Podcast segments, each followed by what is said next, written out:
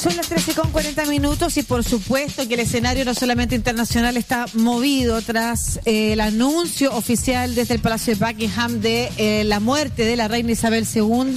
También en Chile por supuesto, sigue el escenario movido a nivel político mientras la sociedad intenta eh, comprender o debe avanzar en comprender también qué es lo que ha pasado eh, durante todo este proceso que tuvo un hito al fin de semana, el, plebiscito de salida eh, en el que se aprobaba o rechazaba la propuesta constitucional.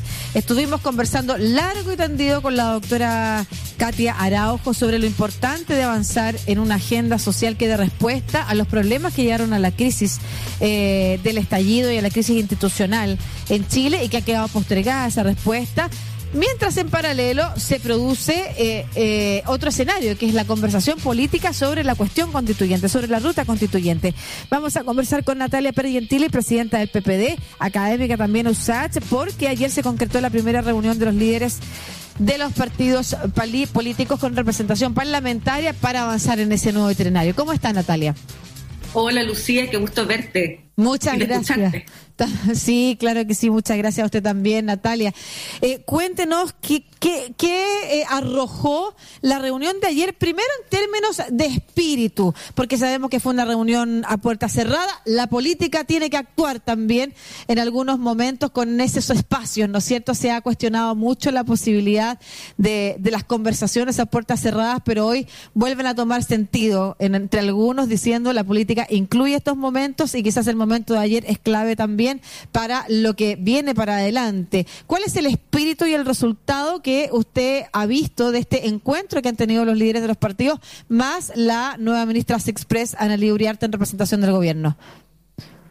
Bueno, creo que hay un buen ánimo, una disposición a poder entregarle certeza a los chilenos y chilenas respecto de cuál va a ser el itinerario constitucional y tal como como han señalado algunos, y algo que yo creo la ciudadanía ha tenido harta paciencia, nos da esta última oportunidad y, hay que tomárselo con responsabilidad, porque finalmente lo que, lo que pasó el domingo fue una derrota a un texto propuesto, pero no al sueño o a la esperanza de tener una nueva constitución, y por eso tenemos que estar a la altura de dar certeza ponernos de acuerdo rápido y trabajar y llevar los temas hacia adelante. Es bien importante en el mundo de la política, lo decía recién y, se lo planteo aquí también como un insumo, ¿no es cierto? Eh, la profesora Katia Araujo nos decía, la política lleva mucho tiempo encerrada en sí misma, sin dar soluciones, eh, discutiendo hoy quién gana, quién pierde, cómo se negocia desde su propia mirada, ¿no es cierto? Pero deja de lado observar otro fenómeno y decía en ese contexto que la lectura de lo que sucedió el domingo no necesariamente tiene que venir de la mano de la idea de no nos gustó ese texto en particular, sino que de otros fenómenos asociados a la irritación, a la calidad de vida y a respuestas que no se han entregado desde el mundo de la política. Entonces, he hablado de la importancia de avanzar en una agenda social con la política o fuera de la, del escenario de lo político. Y ahí es relevante entonces también esta ruta constituyente que considere quizás eh, también estas otras lecturas. ¿Está, por ejemplo, el país eh, dispuesto a otro proceso constituyente con todas sus etapas? Quizás hay que actuar de otra manera. ¿Qué es lo que se ha reflexionado? Al respecto? La verdad, Lucía, es que, bueno, quiero, quiero tener un matiz con, con Katia Araujo, a quien además admiro mucho, pero creo que no es solo la política o los políticos los que tienen un problema de interpretación de la realidad, esto darse vuelta en círculo. Porque pensemos que la composición de la convención fue eminentemente de independientes de personas que no adscribían a ningún partido, que venían de la calle, la sociedad civil. Y por lo que pasó el domingo, yo también puedo colegir que tampoco fueron capaces de eh, mirar o de empatizar o de recoger lo que el sentir común de los ciudadanos quería para un proyecto constitucional. De modo que este no es solo un problema de la política o de los políticos, es un problema que tenemos como país, que tenemos mucha observación de nicho, pero no estamos siendo capaces de recoger o a veces desde la soberbia creemos interpretar. Yo creo que la ciudadanía dijo que no a este texto constitucional, que tiene rabia, que siente que los problemas sociales no se han abordado. Por eso es tan importante que las reformas del gobierno del presidente Gabriel Boric vayan por otro carril y vayan rápido.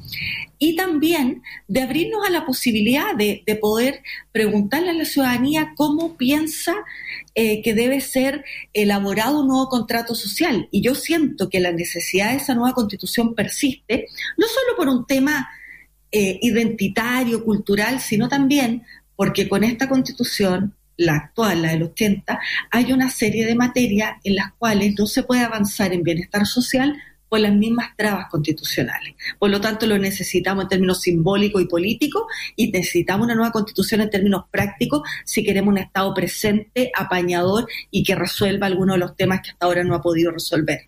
¿Y cuáles son, al menos, no sé si, ya se han delimitado, algunas de las formas que debiera eh, tener esta ruta constitucional para eh, derivar en un nuevo texto? Eh, mira, nosotros creemos que lo central, pero, pero también, te insisto, desde la humildad de tratar de entender, es claramente el Estado social y democrático de derecho claramente cuando uno además ve, por ejemplo, estos diálogos que se hicieron a propósito del estallido social que hizo la Universidad Católica con la Universidad de Chile en Cabildo a lo largo de todo el país, en este tremendo trabajo que se llama... Una de las conclusiones más relevantes era, en términos muy chilenos, que la gente requería que el Estado lo apañe, que el Estado esté presente cuando lo requiere, cuando eres población vulnerable o cuando tienes eventos en la vida en que por cualquiera sea la razón, te ves precarizado. Eso hoy día con esta constitución no se puede hacer. Hoy día solo podemos focalizar políticas sociales, pero hay un enorme, eh, digamos, grupo de personas de clase media que a la primera vulneración, a la primera que se quedan sin pega, a la primera que hay una enfermedad costosa en su familia, pasan a cambiar de condición inmediatamente. Y eso hoy día no tiene la capacidad del Estado de hacerse cargo porque tiene trabas constitucionales en esa materia. Por lo tanto, yo creo que no hay que claudicar a la idea de tener eh, un nuevo contrato social que en el centro ponga un Estado social y democrático de derecho y que permita que el Estado apañe que es lo que, es lo que salía de, de esas reflexiones a lo largo del país. Y de hecho hay también integrantes del mundo de la derecha eh, que reconocen que ese es un piso común del, del, de lo que debiera ser un nuevo texto constituyente. Estuvimos en la semana, acá lo había comentado antes también, con el profesor José Francisco García, que en algún momento representó a Evópoli en la reforma, en la mesa técnica, la reforma del capítulo 15, y decía, quizás en vez de lo que, por ejemplo, hoy día le escuchábamos al, al diputado Mirosevich, eh, avanzar en una hoja en blanco, hay que entregar para un proceso más rápido ciertas delimitaciones ya acordadas y que en esas se incluya, decía él, Estado social y de derecho, la cuestión medioambiental y una especie de pacto económico que permita efectivamente el desarrollo del país. Con esos lineamientos al menos avanzar. ¿Usted siente que eh, el Estado Social y Democrático de Derecho, por ejemplo, en las reuniones en las que se están desarrollando, tiene un acuerdo que permitiera, por ejemplo, ser un primer piso para eh, el texto en el que finalmente derivaría eh, una nueva constitución? Yo creo que sí, y que también hay acuerdo en que sea una constitución minimalista, no como la que se propuso, porque finalmente una constitución no es un programa de gobierno, es un rayado cancha general. Pero ese rayado cancha tiene que tener la fortaleza de declarar valores y principios, que es lo que yo te digo que es un Estado social democrático de derecho. Tiene por otra parte que plantear cuál va a ser el rol del Estado, y en este caso queremos un Estado al que se le permita ser más activo. Y además, cuál va a ser la arquitectura institucional que va a permitir que eso ocurra. Y ahí es donde van los sistemas electorales, la, si hay Cámara de Diputados, Senado, etcétera, y por cierto también cuál es la gobernanza general que hace que las cosas sucedan, que a las personas le cambie la vida con políticas públicas, con proyectos de ley, etcétera. Eso, en resumen y desde una perspectiva académica, es lo que debe contemplar una constitución. La constitución no debe, insisto, ser un programa de gobierno ni el repositorio de todas las causas válida sin duda que tenga la sociedad en diversas materias. Y en ese sentido usted señala que hay acuerdo entonces en torno al Estado Social y Democrático de Derecho, al menos en la mayoría de los líderes y lideresas representantes de las bancadas del Congreso y también en una constitución minimalista. ¿Hay algunos puntos de acuerdo respecto del itinerario constituyente? O sea, ayer fue la primera reunión donde se mostraron más o menos las voluntades, cuál, cuál podría ser la metodología que se propone, pero yo le diría que ya en la reunión del lunes ojalá podamos mostrar un cronograma que permita, insisto, dar seguridad de que aquí no va a haber un proceso a puertas cerradas, que lo que estamos haciendo institucionalmente es ponernos de acuerdo para la metodología, pero que la idea es que eh, en principio eh, y, recogiendo también parte de lo que de lo que la ciudadanía ha manifestado que sean convencionales electos, en fin.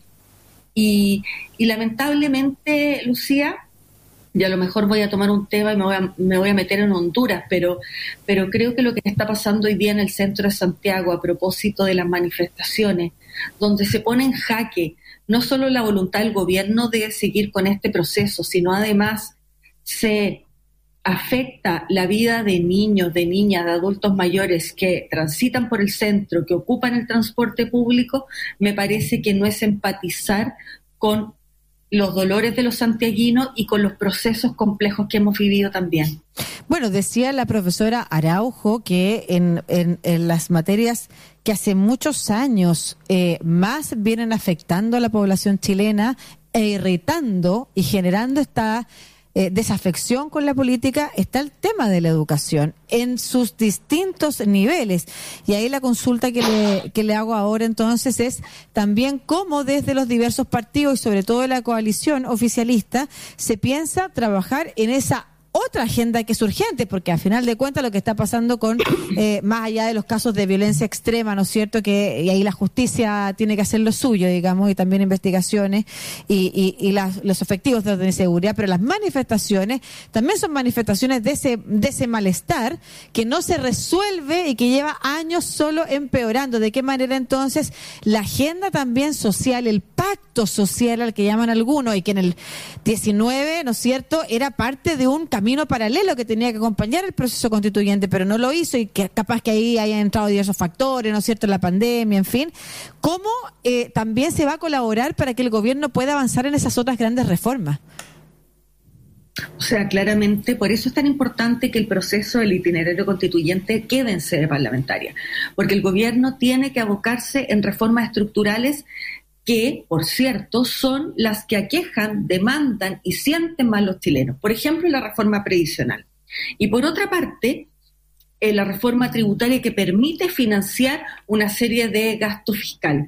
Pero por otra parte, ya el presidente lo ha manifestado, hay temas que quizás no fueron prioritarios en el programa, pero que la fuerza de los hechos, la demanda social, hacen que uno se tenga que hacer cargo. Y en ese contexto el tema de seguridad también está en el corazón de la preocupación del gobierno junto a los temas de eh, crecimiento y estabilización económica.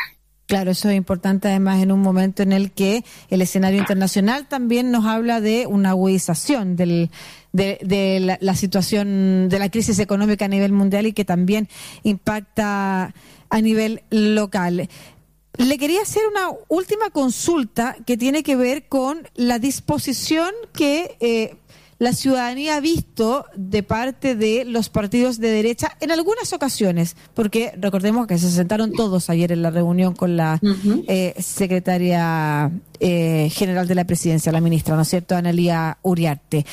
Eh, ya a propósito también de algo que nos comentaba la profesora, ¿no es cierto? Esta idea de creer que es posible traducir o interpretar en una lectura fácil el, el rechazo del, del fin de semana, ¿no es cierto? O a un texto o por el contrario a una ganancia de mi sector político y que por favor no, no se lea de esa manera, señalaban. Y, y al parecer algunas actitudes eh, durante estos días pudieron representar ello, como por ejemplo la negativa a juntarse con el presidente de la República antes de que cambiara de gabinete, o en algunos casos inicialmente la negativa a conversar en el Congreso sobre un nuevo proceso constituyente. Sin embargo, terminan todos sentados. ¿Cuál es a su juicio la disposición que se ha visto también en ese sector? Bueno, yo hasta ahora lo que he visto es disposición al diálogo, disposición a generar un itinerario, un nuevo proceso constituyente y creo que eh, la confianza es algo que no se puede perder, o más bien la esperanza, y yo creo que la derecha no ha caído en la ceguera de creer que eh, el, triunfo del rechazo obedece a un, triunfo del status quo, ni mucho menos. Y yo confío en que podamos ponernos de acuerdo y en que al menos eh, RN, la UDI y Evópoli están tremendamente, digamos, conscientes del momento que vivimos, de las demandas sociales que existen, etcétera. Claro, y en ese sentido, por ejemplo, lo que sucedió con la mesa técnica de la reforma tributaria sería un hecho aislado. ¿Habrían condiciones para avanzar en grandes acuerdos respecto de las reformas sociales más urgentes? Yo creo que es legítimo tener disensos, que el espacio donde se tiene que dar ese diálogo democrático es en el Congreso, sin duda.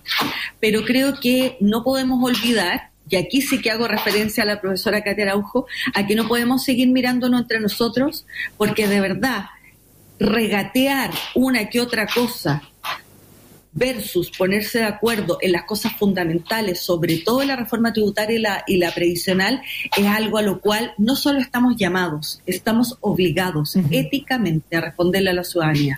Claro que sí, si no los conflictos van a seguir creciendo y es interés de toda la, de todos los sectores probablemente como nunca que el malestar, no solamente la experiencia vital de muchas personas en Chile, de muchas familias pueda cambiar, sino que también el país recupere eh, niveles de estabilidad, pero que no sean ciegos a las realidades individuales y familiares de muchas personas en Chile. Muchas gracias, Natalia Pergentili, presidenta del PPD y académica de la Universidad de Santiago, ex panelista de este programa, por la demás. Así es. conversando sobre entonces el itinerario constituyente, las reuniones que tuvieron, que se sostuvieron ayer en el Congreso por parte de los líderes y las lideresas, que no son pocas, ¿eh? eso es importante también decir, de los partidos políticos con representación parlamentaria. Natalia, que esté bien. Muchas gracias a ti, Lucía. Un tremendo abrazo. Igualmente. Y nos